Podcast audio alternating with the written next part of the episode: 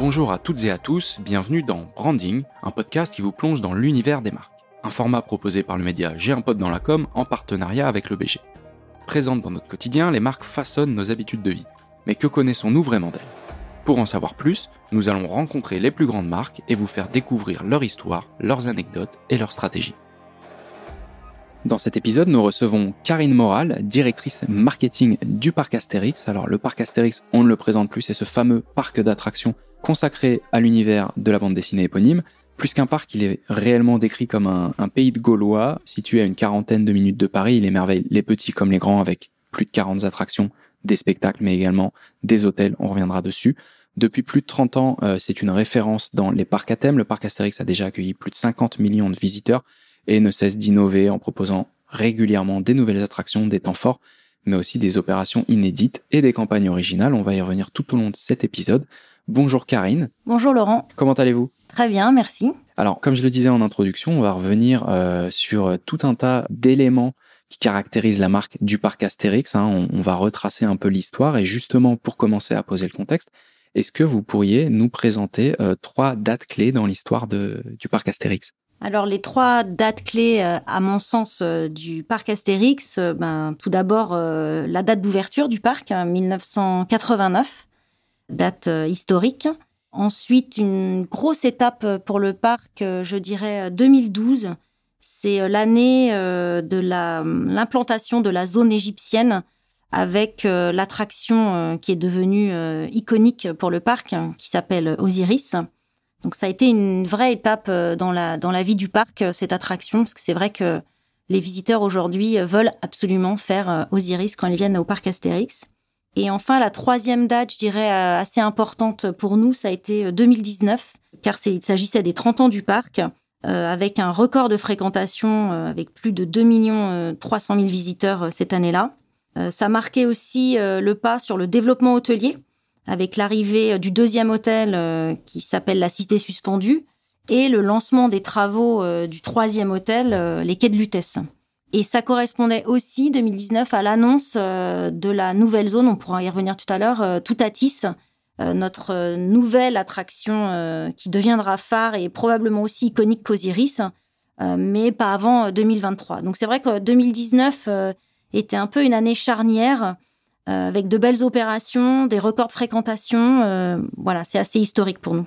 Maintenant qu'on a les, grandes dates clés hein, qui, retracent euh, la marque du parc Astérix, est-ce que vous pourriez nous donner, pour aller un peu plus loin, trois valeurs, trois mots-clés qui définissent euh, le parc? Oui, alors les trois valeurs euh, principales, hein, il, y en a, il y en a plus, mais je dirais tout d'abord l'humour.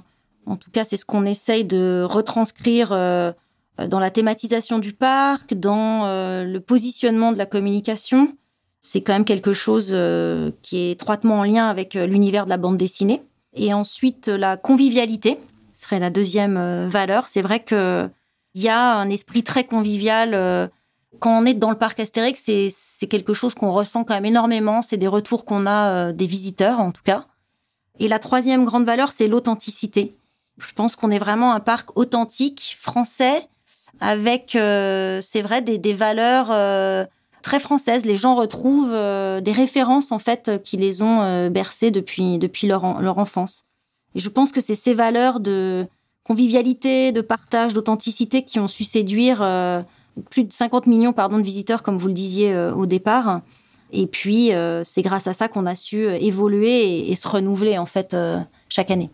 Oui, puis ça, ça, parle aux, aux gens. Hein. C'est pas juste un parc, c'est tout un univers qu'on y découvre. Et il y a aussi ce lien émotionnel qui est créé avec euh, beaucoup d'entre nous, euh, bah, tout simplement parce que euh, tout ça vient de la bande dessinée que l'on connaît tous. Et donc du coup, il y a aussi ce lien qui se fait, je pense, quand on vient découvrir le parc Astérix pour la première fois ou quand on y revient. C'est aussi de se replonger dans, bah voilà, il y a vraiment ce, lien que l'on a avec la bande dessinée en elle-même, l'univers. Et donc du coup, bah, je, pense que ça favorise aussi ce lien et, et cette convivialité que vous avez mentionné. On, on l'a dit, hein, vous êtes un des plus grands parcs à thème. Comment euh, vous faites pour aujourd'hui vous différencier, vous distinguer par rapport bah, à l'offre euh, forcément euh, concurrente sur les, les, parcs à thème? Alors, tout simplement, la différenciation, elle tient principalement dans le thème. Forcément, on est un parc d'attractions, mais on est surtout un parc à thème. Et notre thème, ben, comme vous l'avez dit avant, hein, c'est l'univers de la bande dessinée, donc c'est Astérix et Obélix. sont quand même des héros au sein de la culture populaire française. Donc c'est vrai que je dirais que c'est principalement notre thème hein, qui nous distingue de la concurrence ou en tout cas qui nous différencie. Et puis, hormis le thème, c'est vrai qu'on a des attractions emblématiques. Donc c'est vrai qu'on est souvent réputé pour être un parc à sensations fortes. Mais en fait, il faut savoir que oui, on a sept attractions à sensations fortes et qui sont assez iconiques. Donc c'est vrai que elles sont assez marquantes. Hein, si on parle de Tonnerre de Zeus, de Goudurix, de Osiris, voilà, les gens retiennent souvent ça, mais il faut pas oublier qu'on a aussi 22 euh, bah, attractions pour les familles, 13 pour les petits, ce qu'on appelle nous les petits Gaulois. Donc euh, voilà, notre différenciation, elle, est aussi dans le positionnement de nos attractions qu'on essaye, euh, on essaye de faire en sorte qu'elle s'adresse à tous, mais il y en a certaines qui euh, se démarquent et qui font euh, cette réputation de parc à sensation. Bah c'est aussi un des éléments, bah, je pense, qui n'est pas facile à avoir, c'est d'avoir une offre complète en fait.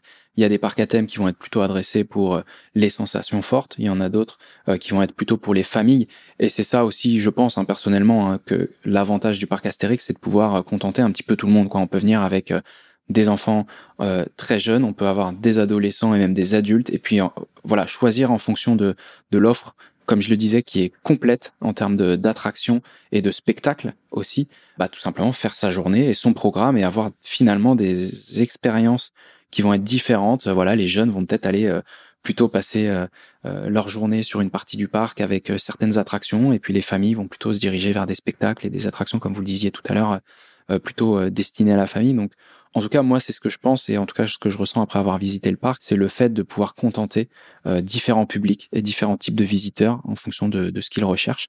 Maintenant que, vous nous avez un petit peu expliqué votre élément de différenciation, quand on vient au parc, qu'est-ce que vous voulez que les gens retiennent du parc Astérix? Quelle est la place que vous voulez avoir euh, dans la tête des Français après avoir vécu cette expérience du parc Astérix? Bah justement, nous, ce qu'on veut qu'ils retiennent, c'est que il s'agit d'un parc avec des sensations pour tous. C'est vraiment le travail qu'on fait depuis euh, plusieurs années maintenant, environ six ans, où euh, on, essaye parce que le produit il existe. C'est-à-dire que on a euh, à côté de chaque grande attraction, en tout cas attraction à sensation, on a toujours une plus petite attraction. Je sais pas si vous avez remarqué, mais typiquement à côté d'un Osiris, on va avoir un numéro bis, par exemple. Tout n'est pas regroupé au sein d'un même. Euh, voilà.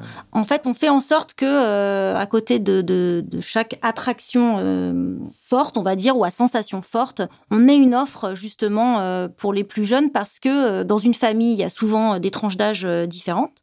Et ça, on, on l'a depuis toujours, mais ça ne se savait pas tant que ça. Les gens savaient pas forcément qu'il y avait une offre pour les plus jeunes euh, aussi importante et les réactions des, visiteurs sont assez euh, parlantes. Souvent, ils nous disent Ah, mais si j'avais su avant que euh, mon petit de 5 ou 6 ans pouvait faire autant de choses, je serais venu il y a bien plus longtemps au parc Astérix. C'est vrai que je pense que c'est quand même une de nos forces. Le tout est de le faire savoir. Et puis, pour ajouter sur ce sujet, on a aussi créé une nouvelle zone, la forêt d'idées fixes, qui est dédiée justement aux petits Gaulois, comprenant une tranche d'âge plutôt euh, des, euh, même 3, 4 ans euh, jusqu'à 7, 8 ans en fait. Donc avec des attractions qui sont faites pour les petits. Donc c'est venu en plus enrichir l'offre qu'on avait déjà. Donc je dirais que ce qu'on a envie qu'ils retiennent, c'est ce lieu qui permet de partager des moments, que ce soit en famille ou entre amis, mais tous ensemble. Oui, finalement, et puis ne pas, ne pas être séparés aussi, comme vous le disiez, l'avantage d'avoir à côté d'une attraction à sensation forte quelque chose pour une tranche d'âge euh, beaucoup plus jeune, bah, ça permet aussi de pas passer la journée euh, chacun d'un côté du parc. Donc on, a bien compris euh, l'objectif de, ce que vous voulez que l'on vive et ce qu'on retienne. maintenant, bah, un des leviers, vous le disiez tout à l'heure, hein, pour le faire savoir, c'est bah, la fameuse publicité. On le sait et on reviendra tout à l'heure avec de nombreuses campagnes de communication que vous avez. Avant d'aborder ces campagnes, je voudrais euh, que vous nous parliez un petit peu de la relation que vous avez avec la publicité. Comment est-ce que vous exploitez ce levier pour justement bah, faire savoir euh, et faire connaître la marque du parc Astérix? Bah En fait, euh, je dirais qu'on utilise la publicité comme la plupart des marques, hein, c'est-à-dire qu'on cherche à créer de la désirabilité, à donner envie. donc, par rapport à ça, on va utiliser tous les médias à notre disposition. On a démarré, euh, redémarré, on va dire, la télévision assez tard, euh, finalement, euh, parce qu'on a voulu passer un cap et, changer le paradigme du parc, hein, qui était à la base un parc plutôt régional, et nous, on a voulu en faire un parc national. Donc c'est vrai que la télévision nous a aidés et on est retourné en télévision pas avant 2016 avec des petites campagnes et puis plus fortement à partir de 2017.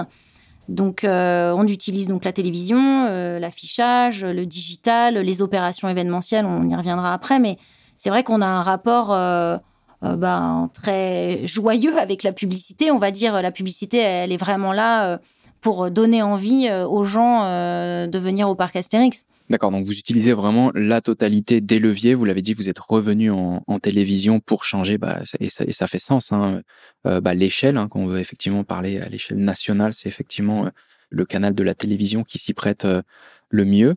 Si vous deviez maintenant revenir sur des campagnes phares du parc Astérix qui vont parler à ceux qui nous écoutent, quelles seraient du coup ces campagnes alors en fait, on a énormément fait évoluer nos, campagnes de publicité depuis 2015.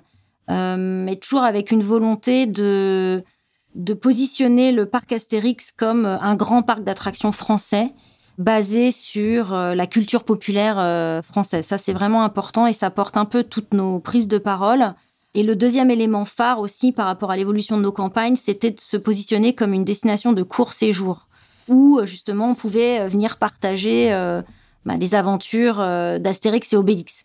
Donc il fallait que dans nos prises de parole, on retrouve ces, notions de euh, grand parc d'attractions français, de destination, de vivre des aventures euh, tous ensemble, et puis euh, avec la thématisation grâce à la présence d'Astérix et Obélix, entre autres, évidemment. Donc c'est vrai que on a eu plusieurs vagues de communication. La première vague, c'était avec Avas Paris de 2015 à 2017 et c'est vrai que sur ces premières campagnes d'affichage, notamment, on a voulu euh, faire une mise en avant de nos attractions euh, avec des familles. Et on était plutôt en mode euh, photo-reportage, montrer le produit, montrer les attractions, montrer qu'au parc Astérix, on s'amuse. Et on avait à l'époque une signature qui était l'irréductible parc. Ensuite, en 2017, donc toujours avec Avas Paris, on, est revenu en télé avec un film qui s'appelait La Grande Enfance, et là, l'objectif, c'était de montrer qu'on est un parc intergénérationnel euh, avec un mélange des générations qui s'amusent au parc Astérix. Donc, on mettait en situation euh, différentes générations euh, qui s'amusent tous ensemble. C'était, c'est un peu ce que retranscrit l'univers de la, bande dessinée aussi. L'objectif, c'était aussi de traduire notre capacité à vivre des sensations et des émotions pour tous. Voilà. C'est ce que voulait, voulait montrer ce film en 2017. Ensuite, on a une deuxième vague euh, de, print, avec, toujours avec Avas, euh, donc de 2018 à 2020. Et là, on a voulu moderniser un peu notre image. Donc, on a utilisé euh, des visuels en 3D qui mettaient en scène nos visiteurs dans les attractions, mais on est passé à la 3D, ce qui nous permettait aussi de faire un, clin d'œil aux personnages de la BD, parce que certains de nos visiteurs qu'on avait mis en scène dans ces affiches avaient des ressemblances avec certains héros de la bande dessinée. Il y avait c'était subtil, il fallait voilà, il fallait euh, analyser un peu les affiches, mais c'était c'était le but quoi. Ça a amorcé un peu euh, la représentation euh, d'un parc gaulois. C'était un peu voilà l'objectif de cette deuxième campagne. Et puis on est reparti en appel d'offres en bah, fin 2020. On a changé d'agence et on a créé une nouvelle plateforme de communication avec l'agence Steve donc euh, voilà, là on a tout changé, on a changé de signature et la nouvelle signature maintenant c'est euh, on est comme ça au pays des Gaulois. Donc la affirmation euh, nette qu'on est un parc gaulois. Et cette fois, et pour la première fois d'ailleurs, mise en avant de nos personnages dans nos affiches avec des visiteurs ou avec une attraction.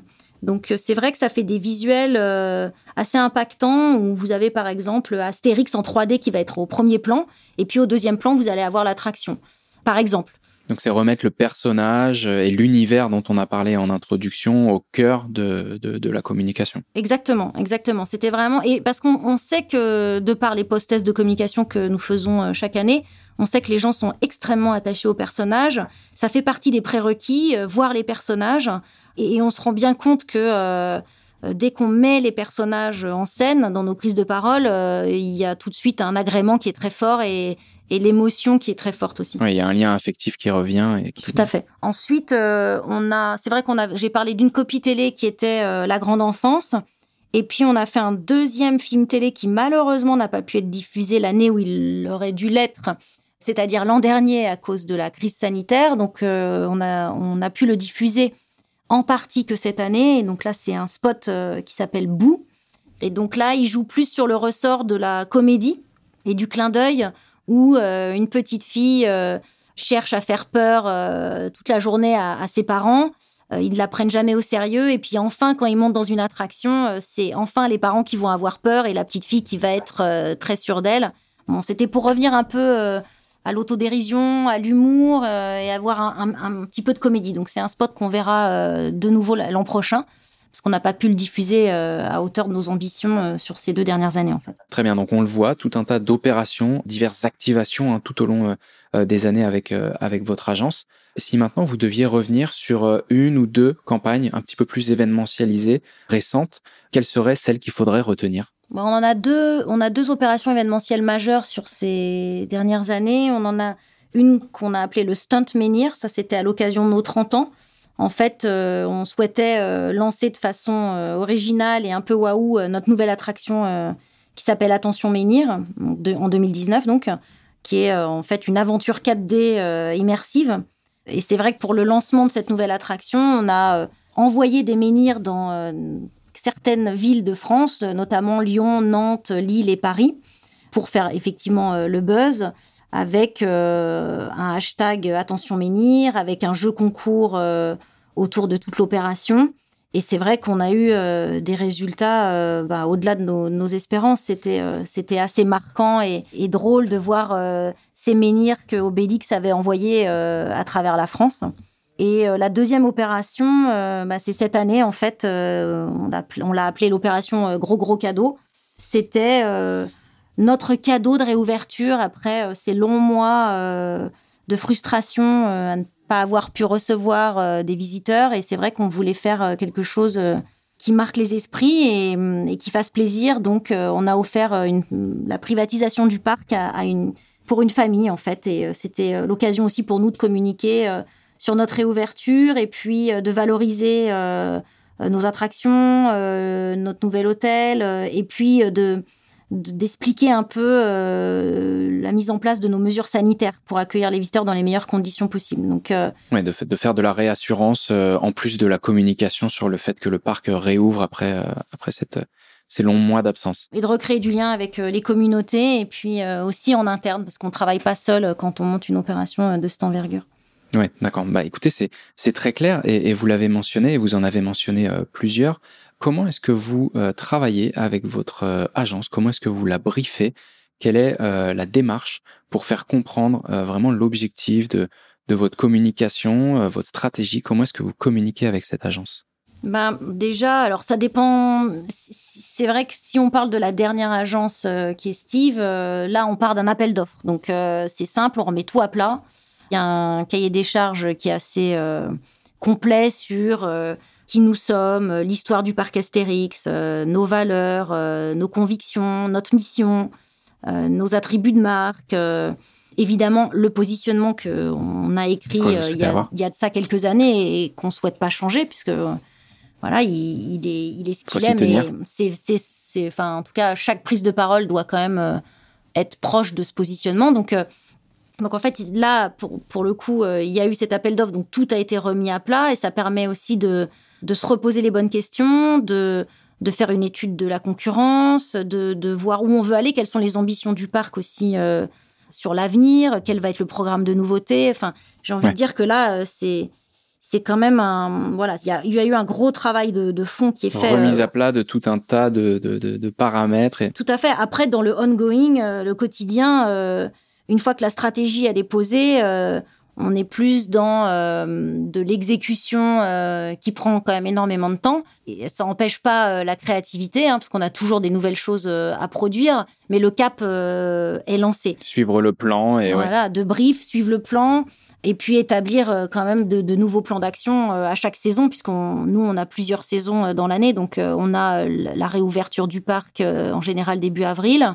On a ensuite le temps estival, donc qui est plutôt juin jusqu'à fin septembre. Puis on va reprendre la parole en communication autour d'Halloween et donc de Peur sur le parc au mois d'octobre. Et enfin, on va faire une, dernière prise de parole autour du mois de novembre pour annoncer notre ouverture à Noël qui est assez récente. Donc c'est vrai qu'à chaque, chacune de ces saisons, il y a des nouveaux briefs. Chaque période a, besoin d'un d'activation qui suivent le cap et, qui répondent à l'objectif euh, global posé en amont. Voilà, exactement. Très bien. Bah, écoutez, c'est très clair, Karine. Euh, vous l'avez mentionné tout à l'heure, hein, euh, c'est les fameuses missions hein, du parc Astérix en tant que marque. et on arrive du coup à ma question sur bah, vos missions, vos engagements sur l'avenir. Que va proposer le parc Astérix hein? Donc il y a différents pans et différents types d'engagements que l'on peut avoir. Est-ce que vous pouvez nous donner un petit panorama des différents, différentes choses que vous proposerez? Alors ça dépend de quel point de vue euh, on se place. Si on se place sur des engagements majeurs de l'entreprise, on va être sur euh, trois piliers principaux. Le, premier pilier, euh, c'est la très grande satisfaction client. Hein. c'est une de nos premières missions. Donc chaque jour, on interroge nos clients lors de leur visite, puis par mail post-visite sur leur expérience chez nous. On a aussi un système euh, de QR code sur place qui peuvent flasher en fait sur place quand euh, ils sont par exemple dans un restaurant, une boutique ou même sur le parc, s'ils souhaitent faire euh, une remontée d'informations, une réclamation et c'est quelques minutes plus tard un responsable qui vient à leur rencontre pour résoudre leurs problèmes dans l'immédiat. Donc ça c'est assez bien perçu. Donc c'est vrai qu'on a pas mal de, petits leviers comme ça de, de très grande satisfaction client. Ça fait partie de nos objectifs principaux. Ensuite, évidemment, on a euh, la partie politique RSE qui est euh, en lien avec celle de notre groupe, hein, la Compagnie des Alpes. Je rappelle que voilà, on, fait partie de la Compagnie des Alpes. Donc là, les, trois engagements majeurs de la Compagnie des Alpes, euh, c'est le net zéro carbone, la biodiversité positive et la gestion durable des ressources et, zéro déchet non valorisé. Et si on s'attache plus particulièrement au parc Astérix, c'est vrai que on a la chance d'être dans un environnement exceptionnel quand même, implanté euh, au, cœur des forêts de, Chantilly et d'Hermenonville. Et donc, du coup, on abrite beaucoup d'espèces végétales et animales euh, qui sont très rares. Donc, c'est vrai qu'on on a un patrimoine naturel euh, à protéger et à améliorer. Et donc, on a des, actions par rapport à ça. On a une collaboration notamment avec le Conservatoire des espaces naturels de, Picardie et le Parc naturel régional de l'Oise pour préserver la faune et la flore chez nous, euh, on a même de, de l'éco-pâturage et on accueille tous les ans un, groupe de moutons euh, qui viennent euh, pour ça, pour favoriser la biodiversité. Enfin, on a pas mal de, petites actions sur cette préservation de biodiversité, sur la gestion de nos déchets et sur la maîtrise de, nos de l'énergie. Et enfin, le, troisième gros pilier, l'engagement du parc Astérix, et ça c'est un travail continu, c'est la satisfaction des salariés, donc en fait la notion de, de marque employeur. Et donc là, c'est vrai que c'est un sujet qui est permanent chez nous. Les signes positifs, c'est que 70% euh, de ce qu'on appelle nous les irréductibles gaulois, euh, c'est ceux qui en fait ont, déjà travaillé au parc Astérix, ben, ils souhaitent renouveler l'expérience. Euh, en 2021, ça, on a eu 70% de, personnes qui sont revenues travailler chez nous. Il faut savoir que aujourd'hui, on a à peu près 1000 saisonniers qui sont recrutés chaque année. Donc on est fiers quand ce sont les mêmes qui reviennent d'une année sur l'autre. Ça veut dire que ben, ils sont satisfaits de venir euh, travailler euh, chez nous. Euh, on a aussi toute une politique de d'alternants. chez nous, c'est des dispositifs de, de plan de relance que l'État avait proposé, un jeune, une solution. Donc c'est vrai qu'on accueille beaucoup d'alternants. On a eu 80 cette année. Et puis on a aussi des formations qualifiantes qui sont mises en place avec Pôle Emploi, l'AFDAS et, et, le SNELAC et qui mènent justement à l'obtention d'une certification dans le secteur des loisirs. Donc ça, c'est pareil, c'est quelque chose qui qu'on essaye de valoriser parce que c'est bah, voilà, c'est c'est un engagement euh, sociétal. Quoi. Très bien. Bah, écoutez, c'est très complet. Hein. Il y a vraiment plusieurs piliers à ces engagements. Hein. Vous êtes revenu dessus. Et enfin, euh, bah, la marque employeur. Hein. C'est vrai que c'est, on en parle assez peu souvent euh, sur branding, mais ça fait aussi partie bah, de l'image que l'on a de la marque et, euh, et, et de la communication euh, qu'il faut avoir. Donc, c'est un pilier à ne pas négliger. Karine, juste avant de clôturer cet épisode, euh, est-ce que vous auriez une petite actualité, une petite exclusivité à nous dévoiler, quelque chose qui arriverait, je sais pas, dans les mois, dans les semaines ou même peut-être l'année prochaine?